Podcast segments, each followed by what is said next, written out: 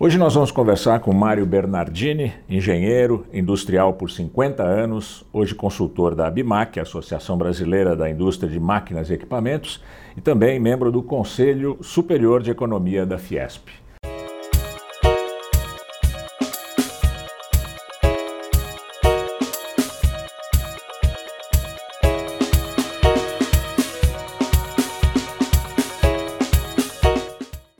A indústria de transformação no PIB brasileiro já representou cerca de 25% Sim. no passado. Hoje representa um pouquinho mais de 10%. É isso mesmo. Por que, que o Brasil está se desindustrializando?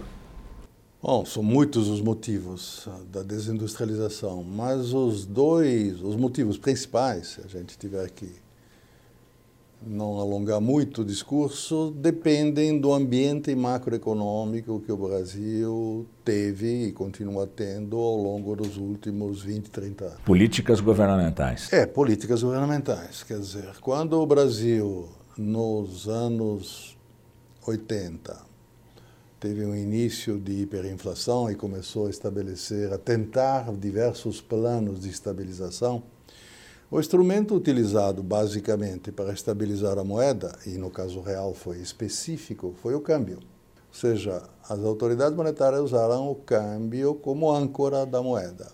Para usar o câmbio como âncora, você precisa atrair capitais externos. Você precisa atrair dólares. Se houver uma fuga de dólares, a moeda desmancha. Então, para atrair dólares, o que, você faz? Você dá casa, comida e roupa lavada para quem traz dinheiro, ou seja, você dá juros elevados. Então, nós tivemos durante 30 anos políticas de juros altos e câmbio baixo. Isso é mortal para o setor produtivo. Sufoca a indústria. Completamente, porque o câmbio define, a indústria é por definição, a indústria de transformação é por definição tradable, ou seja, eu posso comprar um automóvel brasileiro ou um automóvel importado, posso comprar uma geladeira brasileira ou uma geladeira importada. Portanto, o preço é definido pelo mercado internacional. E como é que é definido o preço? Via câmbio. Uhum. Então, se eu tiver um câmbio hoje, por exemplo, a um dólar, um real, o importado fica quatro vezes mais barato do que é. É óbvio que isso acaba com a indústria nacional. E nós, durante muitos anos, mas muitos anos, tivemos um câmbio extremamente apreciado que tornava a indústria brasileira não competitiva para exportar, ela não tinha preço para exportar, tá? e não competitiva, inclusive, no mercado interno, porque o produto importado chegava mais barato que o nacional. Você falou da, da questão do câmbio, mas o que, uh, uh, o que houve também na, na, na história da indústria brasileira é uma transferência de riqueza da indústria para o setor financeiro, o que tem a ver, evidentemente, com os juros. Isso é decorrência dos juros, exatamente. Então, você teve uma forte transferência de riqueza, não só da indústria, de todos os brasileiros, os trabalhadores, né, da sociedade produtos, como um da todo. sociedade como um todo. E, mais ainda, do governo. Então, você tinha uma extração de riqueza direta via juros da sociedade e uma extração indireta via governo, porque o governo tinha que se endividar no mercado para pagar juros e, evidentemente, ele tomava dinheiro de quem? Da sociedade. Então, nós pagamos duas vezes. Para você ter ideia, nós pagamos hoje, ainda hoje, qualquer coisa ao redor de 20% do PIB de juros nesse país. 20% do PIB de juros, que é uma loucura. Nenhum país sobrevive transferindo riqueza nesta importância, neste montante, de um setor para outro. Isso explica as catedrais que foram feitas aí na Avenida Paulista e depois na Faria Lima, Faria Lima né? É, fazendo, fazendo, fazendo concorrência aos templos né, das igrejas medievais. Né? Então, é sinal dos tempos. Realmente houve uma brutal transferência. Você acha que hoje a política a política brasileira, a política econômica do, do governo atual, ela muda essa direção, inverte essa direção quando diz que está enxugando os custos do Estado, diminuindo a dívida pública? Ah, o grupo que está no poder, na equipe econômica, é um grupo extremamente liberal, grosso modo são a maioria deles, mais de 60%, 70%, é formada nos anos 70, anos 80 na Universidade Chicago. de Chicago, o que dá uma certa coerência de pensamento. Essa coerência de pensamento é um pensamento extremamente liberal, cujos, cujos fundamentos, se pudermos simplificar muito, seriam uma redução do tamanho do Estado, porque eles acham que o Estado não tem que participar significativamente da economia, então, uma redução do tamanho do Estado, como é que você faz isso? Você faz isso vendendo estatais e limitando os gastos do Estado. Então, a lei do teto se insere nisto, embora não tenha sido essa turma, foi a anterior, mas a, a ideologia era a mesma. A lei do teto limita o tamanho do Estado e as privatizações tiram instrumentos para ele fazer políticas. Então, esta é uma das pernas do liberalismo. A segunda perna é abertura econômica. Nada de proteções, nada de intervenções. Né? Quem for pouco competente que se estabelece, é um darwinismo mais ou menos uh, selvagem. Né? E o terceiro é desregulamentação, tirando, vamos dizer, aquilo que eles chamam de entraves que o Estado coloca à atividade econômica. O Brasil é, tem hoje uma política de desenvolvimento industrial? Não. Para, volto a dizer, para, essa, para a turma que aí está, para os liberais, não só não tem, mas não deve ter. É o mercado que resolve esses problemas. É o mercado que vai alocar recursos e investimentos aonde ele achar que é necessário ou que tem mais rentabilidade. Como este é um dos motivos que eu não vejo muita não tenho muita esperança que esse processo de desindustrialização seja revertido na atual, na atual conjuntura econômica. Vamos fazer aqui um exercício de imaginação. Se você fosse ministro da Economia nomeado hoje, quais seriam as suas primeiras medidas? Bom, eu tentaria eliminar os óbices ao crescimento, que são basicamente juros elevados. Então, vamos lá. Eu preciso, não há uma bala de prata, isso é ideia de do Collor, do Collor, de populismo. Não tem. Isso é trabalho difícil e longo, ou seja, eu preciso equilibrar contas públicas. Sem isto, eu não consigo baixar juros de forma consistente. Então, eu preciso equilibrar contas públicas. Para equilibrar contas públicas, você tem duas formas: gastar menos e arrecadar mais. Esse governo só está pensando em gastar menos. Eu me preocuparia em retomada do crescimento, que é a forma mais inteligente de resolver o problema do equilíbrio fiscal. Sem demanda não se gera. Sim, evidentemente, então eu teria que financiar, fazer investimentos públicos naquelas áreas e setores que tivessem um retorno, ou seja, que fosse um bom negócio para o país, e não fazer investimento em não estímulos ao consumo e coisas parecidas que foram feitas no passado, que tem fôlego curto.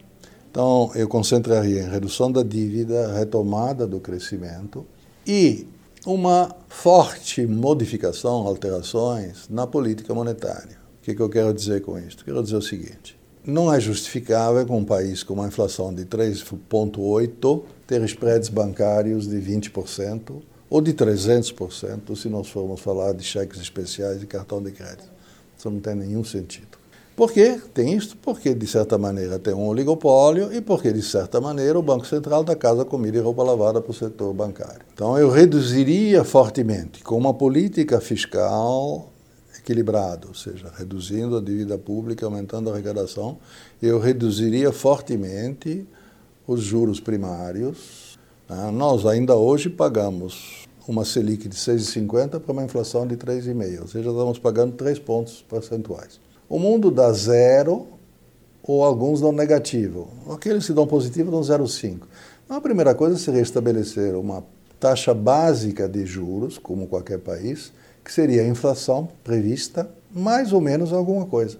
Se eu quero estimular a economia, dou a inflação menos alguma coisa. Se eu quero abafar, desaquecê-la, dou a inflação mais alguma coisa. Hoje teria que dar a inflação menos alguma coisa. O que significa isso? Significa que os bancos não teriam mais um resultado no dinheiro ocioso. Hoje, hoje a situação é a seguinte: o banco tem sobra de caixa, ele entre emprestar a você e colocar no Banco Central, ele prefere colocar no Banco Central, porque o Banco Central lhe dá para o banco a taxa Selic e liquidez imediata.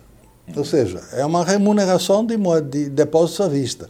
São as chamadas operações compromissadas, que hoje somam mais de 1 trilhão e 300 bilhões de reais de dinheiro ocioso. Se esse dinheiro não for remunerado, ou seja, é uma remuneração de, de depósitos à vista. São as chamadas operações compromissadas, que hoje somam mais de 1 trilhão e 300 bilhões de reais de dinheiro ocioso. Se esse dinheiro não for remunerado, eu só pago a inflação, por hipótese, Ele vem pro mercado. o banco vai ter que se virar e procurar trabalhar, procurar o cliente como fazia 50 anos atrás. 50 anos atrás, o cliente do banco, o gerente do banco me ligava e dizia, Mário, você pode almoçar comigo essa semana? Eu esnobava um pouco. Né? Ah, hoje é o, é o, industrial que veio, aí o gerente Pelo amor de Deus, um venha almoçar é, comigo. Exatamente. Então, isso tem que ser invertido. Ok? Afora isto, você tem que isso é um conjuntural. O estrutural, você tem que começar a investir em educação de qualidade, a nossa educação é um desastre, né? estabelecer uh, meritocracia na educação, remunerar os professores uma parte fixa e uma parte variável em função do desempenho dos alunos. E aí você começa a criar, daqui a 20 anos, é por isso que eu te falei que é um programa longo e é difícil de fazer, porque não é de um governo, teria que ser uma política de Estado. E aqui daqui a 20 anos você vai ter uma geração bem educada, capaz de suportar, de dar apoio, de ser eficiente em termos de pesquisa, de inovação, para o mundo que aí se avizinha, que é um mundo onde a produção física perde importância e a área de serviços embutida na produção aumenta muito. Então eu tenho que preparar uma, uma geração que seja capaz de trabalhar bem com sistemas digitais, né? tem que investir em tecnologias de inteligência artificial e tem que ter, vamos dizer, suporte para que essa política tenha continuidade e que a indústria se, tenha apoio para crescer um pouco, não voltar talvez aos 30, aos 25, mas ir a 15% do PIB pelo menos, crescer um pouco, mas nesse crescimento ir para o paradigma da indústria 4.0, da manufatura avançada. É, é, curioso que países que defendem o livre mercado, como os Estados Unidos, estejam fazendo políticas de atração industrial. Né? Portanto, faça o, que eu, faça o que eu digo, mas não faça o que eu faço. E a Alemanha, o, o, ministro da Economia da Alemanha, uns três, quatro meses atrás, soltou um documento surpreendente em defesa da intervenção do Estado na economia para proteger a indústria. Então, teríamos que aprender com aqueles que deram certo. Tá bem. Eu agradeço muito a sua entrevista. Nós conversamos hoje com Mário Bernardini, engenheiro, industrial por 50 anos, hoje consultor da ABMAC, Associação Brasileira da Indústria de Máquinas e Equipamentos, e também integrante do Conselho Superior de Economia da Fiesp. Muito obrigado pela entrevista. Eu que agradeço a Foi uma aula de economia. Não, imagina, foi uma troca de ideias. Muito obrigado. Tá bom? Que Muito espero obrigado. que sirvam para alguma coisa. Obrigado a vocês. Clique aqui ou no link que está na descrição do vídeo. É muito fácil você se inscrever. Basta clicar aqui e no sininho para ser avisado de novos vídeos. Curta e compartilhe o Planeta Azul, a sua revista digital independente e polêmica.